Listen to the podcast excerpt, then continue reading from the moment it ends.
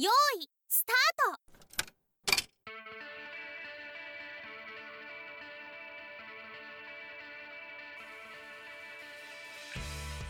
こんにちは。静岡在住のアラサー独身男性がたった一人でぶちかますフリースタイル雑談ラジオ一人しゃべり、えーこの番組はですね皆様に笑顔を届けたい癒しを与えたいなどの建前はございません。気持ちよく喋りたいというですね僕の願望のみでお送りする自己満足全開のラジオになっております、えーこれをね聞いてくれたらとても幸せですという感じでやらせてもらってますお相手はアロンですえーこのね、冒頭のなんかこう番組説明というか、挨拶はですね、今だ検討中でございます。試行錯誤しております。なんか面白いのあったら教えてください。ということで、人任せかっていうね、あまあそんな感じでやっていきたいなと思うんですけれども、いや、今回はね、ちょっと僕がずっと、うん、話したかった話なんですけれども、えーニキビの話をちょっとしたいと思います。でなんで僕がニキビについて語るかっていうと僕二十歳を過ぎた頃に突然顔中にニキビができ始めてそこからもうね、まあ、今でも悩んでないわけじゃないんですけどまあ10年ぐらいですね約10年、えー悩み倒してきましたニキビにでですね、まあ、そこでちょっといろいろ試行錯誤をして、まあ、思うこと感じることそして苦しんだこといろいろあったので今回はちょっとそのことについてお話をしていきたいと思うんですけれども、まあ、簡単にね僕のそのニキビができた経緯みたいな話をするんですけれども、えー僕がニキビができたその先ほども言った通り二十歳を過ぎた頃なんですね。でまあニキビって一般的によくこう思春期とかにできるって言われてるんですよ。それは何でかっていうとホルモンバランスがこう思春期って乱れやすいから、まあ、ホルモンバランスが乱れて皮脂がたくさん出るようになってでニキビができるっていうね。いわゆる思春期ニキビっていう言われる部類のニキビになるんですけれども、まあ、僕の場合はもう二十歳を過ぎてからニキビができたのでうんまあそのいわゆるその思春期ニキビっていうのとはちょっと違うのかなっていう気がしています。でじゃあなんで原因原因何なんだよって話なんですけど、まあ、その当時僕すごいいろんなことで悩んでまして、まあ、精神的なことで精神的な部分でちょっとうーん状況が悪かったっていうのとあと貧血だったんですよねすごい。で貧血で食事がもうご飯にふりかけたマヨネーズと醤油かけて食べてるみたいなのを毎日毎日繰り返してたんですよ白米にね。そしたら、まあ、ニキビになったと。まあ、言ってみたらストレスと食生活の極端なね、乱れで、まあ、ニキビができてしまったっていう感じなんですね。で、まあ、最初のうちはそんなに気にしてなかったんですけども、徐々に徐々に気になるようになってきて、で、まあ、なんかしなきゃな、なんとかしなきゃなっって思い始めるんですけれども、そこでね、真っ先にやり始めたのが、洗顔を1日4回やるっていうね、もう大変なことですよ。まあもうその時はもうね、社会人になったんですけど、えー仕事に行く前、朝洗顔をする。で、仕事の休憩中にあの洗顔をする。で、仕事が終わって家帰ってきたら洗顔する。で、夜お風呂の前に、あ、お風呂の中で洗顔するっていうね、4回洗顔をしていました。で、まあね、スキンケアのことについて多少知ってる人だったらわかると思うんですけれども、まあ、1日4回の洗顔というのはやりすぎですね。で、まあ、まさに僕はもう悪循環というか、まあ、悪影響が起こって、まあ、どんどんどんどんなんか顔もちょっとヒリヒリしてくるし、ニキビも治んねえし、みたいな感じになっていきました。で、もう自分じゃどうしようもねえなってことで、えー初めて皮膚科に行くようになる。皮膚科にね、えー助けを求めるということになるんですけれども、まあ、このあたりからですね、えーちょっと僕の、うん、ニキビとの戦いっていうのが、まあ、激化していくわけなんですが、まずですね、皮膚科に行って、その病院の先生に言われたのが、そのうち治るよって言われたんですよね。あ、ニキビそのうち治るよって言われておしまいでした。美容皮、えー皮膚科に行ったらね。で、えービタミン剤みたいなもの1週間分と、なんかサンプルみたいな石鹸を渡されて、じゃあって感じで、おしまいです。また次回この日に来てくださいとか、予約取りますかとか、そういうのはないんですよね。もうそれでおしまいっていう。でちょうどその頃、なんかニキビは皮膚科へみたいなね、なんかこう宣伝みたいのが流れていた頃なんですけれども、まあ、行ったらこのざまですよっていう。当然ニキビそれ治るわけではなく、うわ、皮膚科そんな感じかみたいな。まあ、そこのね、皮膚科医さんがね、外れだったっていうのはありますけど、皮膚科そんな感じか。でも僕はもうこれで皮膚科に対するね、あの、信頼をポーンともなくなっちゃうわけなんですよね。で、そこからもう病院はないと病院に行くっていう選択肢はないと。で、まあ、いろいろこう、ニキビケアとかスキンケアについて、まあ、ネットを中心に調べ始めました。で、評判のいいニキビケア商品とかスキンケアアイテムみたいなのはもう結構買いましたね。結構買いました。まあお金にしたら50万、100万はいかないかもしれないけど50万は間違いなく使ってますね。それぐらいは、えーいろんな商品を買って、で、もう朝、夜の2回、えー、1日、その1回1時間半ずつぐらいのスキンケアをしました。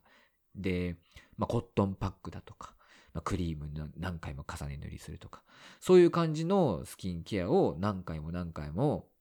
やって、それをまあ、半年ぐらい続けたのかな。やってたんですけど、まあなんかそれがね、やっぱお金もかかるし、あの面倒なんですよ。何より。何より時間がかかるっていうのが面倒なんですよ。だって、朝1時間半スキンケアの時間を確保するって大変ですよ。で、夜も1時間半スキンケアの時間確保する。1日3時間ですからね。それで、効果がまだあればいいですよ。肌綺麗だなとかってなるならいいですけど、全然効果がないわけですよ。もうそれはもうね、頭おかしくなりますよ。そんだけ時間もお金もかけて、もう毎日のようにこう Amazon から買った新しい商品が届いたりして、そんな中で全然効果がないわけなんで、まあ頭おかしくなりますよ。鏡とか見ても、もうニキビ増えてるんですよね。うわーって思うし、もう嫌になるんですよ。生きているのが。もう鏡見るたびにニキビ増えるし、何をしてもダメ。で、なんだろうな、こう、何してもね、要は手応えがないわけですよ。で、この問題を解決する手応えっていうのが全然得られないままに毎日を過ごすっていうのは、すごくしんどかったんですよね。でも、周りの目も気になるんですよね。で、な誰かとこう話すときもニキビが気になってんじゃねえかとかって、まあ、ね、悩んだことがある方ならわかると思うんですけど、すっごい相手の目線が気になったりとかするんですよね。でも、本当に精神的に辛い時期を過ごしていて、もうどうしようどうしようって、で、まあちょっともうね、あのーポッと仕事を辞めた瞬間があって、もうそこからちょっと引きこもりになった時期もあったんですけど、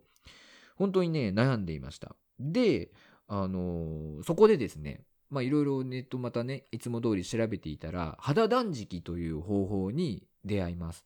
あの、前にね、ちょっと YouTube に僕のお気に入りの保湿剤と、あとスキンケアについてね、語った動画を上げたことがあるんですけども、まあそこでも話したんですけれども、まあ宇津木先生というね、えー方がですね、まあ、提唱する肌断食というものに出会いまして、えー肌断食というのは簡単に説明すると、あ洗顔は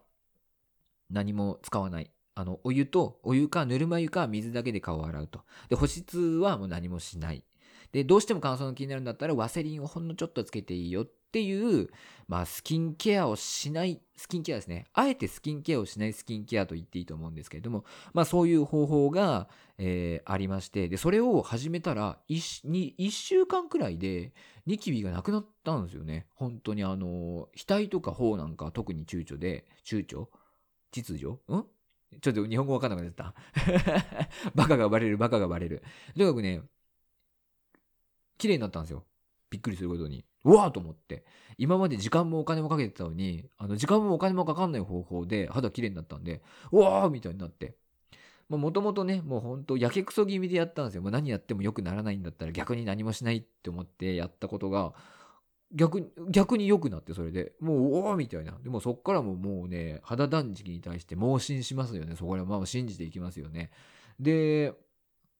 やって続けたんですよ。それ2年ぐらい。2年ぐらい続けたんですけど、今度は、あの、乾燥とか、ま、保湿しないんで、まあ、乾燥しちゃったりとか、あと、まあね、洗顔料を使って洗わないので、こう、皮脂が溜まっていっちゃったのかわかんないんですけど、まあ、角栓とかがもう顔中にできちゃって、まあ、鼻なんて、今までそんなに気にしなかったけど、急にこう、いちご花っていうんですか？黒い角栓がこう、溜まっちゃってる状態になったりとか、もうほんとヒゲみたいに角栓が生えてる顎には、みたいに、あ、すみませんね。になっちゃって、で、あの、大変だな、これどうしようって 思ったんですよね。で、なんか肌断食の理論では、なんかこれもね、我慢してれば綺麗になるって言うんですけど、僕2年間ね、もう人目に耐えながら我慢したんですよ。それでもなお全然改善していかなくて、で、結局、肌断食はダメだと思って、まあ、ちょっと洗顔をしてみたりとか保湿をしてみたりするんですけど、やっぱりそうするとこのニキビができちゃって、また肌断食に戻るみたいなことを繰り返していました。で、まあ、悩みに悩み抜いて、えーちょっと誰かに助けを求めたいと思ったんですかね。美容皮膚科に行くことにしました。で、まあ、前はね、前に行ったのは皮膚科だったんですけれども、今回は美容皮膚科なんで、もうニキビのその患者さんとかってもういくらでも来てるわけですよ。で、僕が行ったその美容皮膚科は一応このニキビ治療の実績もちゃんとありますよって言って専用のページに書いてあって、あ、じゃあここに行ってみようと思って行ってみたんですよね。で、まあ結構その最初のうちはそのお薬もらって、で、その薬で乾燥するからってこのヒルドイドっていう保湿剤もらって、それ塗ってみたいなことをしてたんですけど、最初のうちは結構特に気になったこの顎のニキビとかができなくなって、おこれはすごい効果があるんじゃねえかって思ったんですよね。ただ、なんか、その薬って3ヶ月しか使っちゃいけないっていうことで、今度また別の新しい薬になったんですけど、そしたらね、なんかニキビができるようになったんですよ。で、あれ？ってなって、先生ニキビできるんですけどって言ったら、じゃあつって、さらに強い薬。で、まだニキビできる。さらに強い薬。まだニキビできる。さらに強い薬って言って、その先生が出せる、その病院で処方できる一番ニキビに対しての、まあ、劇薬というか強い薬を、えー、出してもらったんですね。でも全然改善しないですよ。特に僕、顎とか鼻のところとかすごいニキビができてて、全然改善しないんですよね。で、先生、治んないんですけどって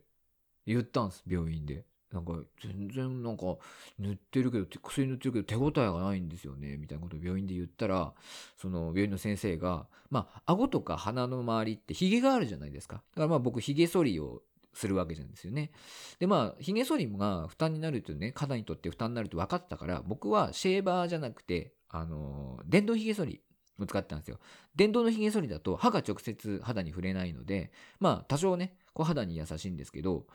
あの病院の先生が、まあ、顎とかは、あの下は髭があるからね、仕方ないんだよね、って言ったんですよ。いやいやいやいやと。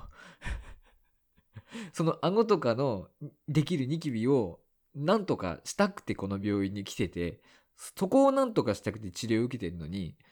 仕方ないんだよねって言われちゃったんですよ。この人ダメだと思って。その瞬間に。で、その病院に行くのをやめました。やっぱダメだと思いましたね。うん、その皮膚科もダメ。で、美容皮膚科も当然何とかしようとしてね、その皮膚科に比べたら何とかしようとしてくれましたけど、なんか仕方ないんだよねとか言い始めて、やっぱダメだなと思って。で、いわゆるこうニキビケア商品もいろいろ買ったけどダメ。で、保湿剤も、あの、スキンケアアイテムとかもね、いろいろ試したけどダメ。で、結局肌断食が一番ニキビに効果ある。でも、えー、それだと乾燥しちゃったりとか、また別のトラブルがこう起こり始めると。いうことで、まあどうしようどうしようって言ってまたそこからね、長い旅が、ニキビとの戦い、肌荒れとの戦いが始まるんですけども、まあ最近はまあだいぶ落ち着いてきました。で、えー、じゃあ今あなたは、僕は何をしているんですかというと、えー、基本的には洗顔料は使わずに顔を洗っています。あの、ぬるま湯っていうんですかね。33度、4度。これぐらいのお湯で顔をめちゃめちゃ丁寧に洗っております。で、まあ、時々洗顔料を使います。うん、1週間に1回ぐらいかな。で、まあめちゃめちゃ丁寧にお湯で顔を洗っているっていう感じです。まあこれを言って、何と思われるか分かんないんですけどね、その、洗顔料を使って洗うことが当たり前の人にとってみたら、うわ、なんか不潔なんですけど、みたいに思われるかもしれないですけど、まあ僕は、あの、正直言うと、洗顔料で顔が綺麗になったと思った経験は一度もないんですよ。うん、だから、まあこっちの方が肌も荒れずに安定するし、まあいいなと思って、でまあお湯でね、丁寧に洗って、ぬるま湯で丁寧に洗っているので、別に不潔とも思ってないです。でですね、えー、その後に、えー、保湿剤を塗るんですけれども、保湿剤はですね、僕はできるだけ油分の入っていないものを、えー、使うようにしています。今使っているのはね、え保湿ジェル、ジェルローションってやつですね、を使って保湿しています。で、まあそれをね、結構夜はがっつり塗って、うん、朝はちょっと塗るみたいな感じにしてるんですけれども、まあ、それが一番僕にとっては安定するというか、ニキビもできないし、まあ、乾燥もそこまで感じないかなっていう風に、えー、なっています。うん。で、まあ僕がこの話の中で結局何を言いたいのかってことですよね。もう15分近く喋ってますけど、お前は一体何を言いたいんだっていう話なんですけれども、まず、えーなんだろうな、ニキビに悩む人って、この世界にめちゃめちゃ多いと思うんですよ。まあ女性、男性問わずね。まあ、さっき言った通り、その思春期ニキビっていうね、あの、いわゆるニキビがあるんですけれども、こっちはぶっちゃけ放っておけば治るんですよ。むしろ余計なことをしない方がよくて、放っておけば治ります。なんでかっていうと、ホルモンバランスが整ってくれば、勝手に皮脂の量も減って、肌は安定してくるので、ニキビは治るんですよ。問題は大人になってからのニキビで、大人になってからのニキビっていうのはいろいろ理由があるんですけど、まずはまあ精神的なものとか、睡眠不足とか、まあ内側的なものです。内側から来るものですよね。で、もう一つは、なんかスキンケアでおかしなことしちゃった。スキンケアでおかしなことしちゃって、肌が弱くなって、それが原因でニキビができるというパターン。で、もう一つは、思春期にできたニキビに対しておかしなことしちゃって、ニキビがまあ、4つ継続しちゃってるみたいなパターンなんですよね。で、結局のところ、なんかこう、スキンケアをやりすぎちゃった結果、肌が荒れちゃうっていうのが、僕は圧倒的に理由としては、多いんじゃないのかなと思います。それこそもうね、例えば睡眠不足だったりとか、食事が悪いっていうのは当然多いんですけれども、僕の考え方では、そういろんなこうスキンケアとかをした結果肌が荒れてるっていう人が非常に多いんじゃないのかなって僕は思います。でなんでか、なんでそう言い切れるかっていうと、あの女性の方が肌荒れしてる人が多いんですよね。あの僕が肌に対してコンプレックスを持っていた人間なので、いろんなね、こう、会った人のね、肌とかちょっと見ちゃう癖がやっぱあるんですよ。で、そういう目線から見ても、やっぱり女性の方が肌荒れしていることは多いです。確かに女性の方がメイクをしてるし、綺麗に見えることは多いんですよ。男性の方が、男性でも別に決して綺麗ではないんですけれども、それほどトラブルに悩んでいるんだろうなっていう感じは受けないんですよね。でも女性の場合は、明らかにトラブルに悩んでいて、それを隠すためにちょっと化粧も濃くなってるみたいな人が結構いるんですよね。で、男性かと女性比べたら、やっぱ女性の方がメイクもするから、クレンジングをしたり、クレンジングの後に洗顔をして、その後いろんなクリームとか乳液とか美容液とかつけるみたいな工程をするじゃないですか。それでもやっぱ肌が荒れてるってことは、結局あれこれやっちゃうのが一番肌に悪いんじゃないのかなって僕は思っているので、うーん何が言いたいかっていうと、もう全然なんかすいませんね。何がこいつ結局言いたいのっていう話になってますけど、何が言いたいのかっていうと、スキンケアね、あんま頑張んない方が僕はいいと思うんですよ。ニキビに悩んでる人も、単純に肌をきれいにしたい人も、うん、頑張んない方がいいと思います。ぶっちゃけお金をかけて、僕もお金をかけましたけど、ニキビとかに治んないし、肌が綺麗になったとも思わなかったです。で、なんかこう、毛穴を綺麗にする洗顔料です、みたいなね、評判のなんか石鹸とかも使いましたけど、毛穴が綺麗になったっていう感覚、一回も味わったことないです。もう1年以上使ってましたけど、一回もそれで毛穴綺麗になったわ、顔白くなったわ、みたいになったことないです。ぶっちゃけ。で、たまにそういう人いますよ。その顔が綺麗になった、肌が白くなったみたいなこと言いますけど、それって今まで使った洗顔料の刺激が強すぎたから、ちょっといいの使ったら良くなったみたいなことなんじゃないのかなって思います。別に、そのなんか、泡が毛穴にグイって入り込んで、キュポンってなんかこうね、なんかアニメーションあるじゃないですか、そういう宣伝とかの。そんなことが別に起こるわけじゃないので、なんていうのかな？洗顔料とか意味ないと思います。僕はね。で、保湿もあれこれつける必要は全然なくて、その、例えば、よく言うじゃないですか、ライン使いとか言ってるのは化粧水つけて、その後になんか、いろいろつける、なんか導入化粧水みたいなのも言い始めた人いますよね。化粧、導入液つけて、化粧水つけて、乳液つけて、クリームつけて、最後にまだなんかつけてみたいなことする人いるじゃないですか。あんな意味ないですよ、ぶっちゃけ。何個つけんだっつって。大体なんで導入液って。何なんだよ。それ、理論的に説明してみろ、それをってね、話なんですよね。もうその、化粧品会社が売りたいがために、ああだこうだ理由つけて売ってんすよ。ぶっちゃけ。うん。だそんなのにね、騙されてあれこれ買って、あれこれ使ったところで、肌なんて綺麗になんないです。だったら、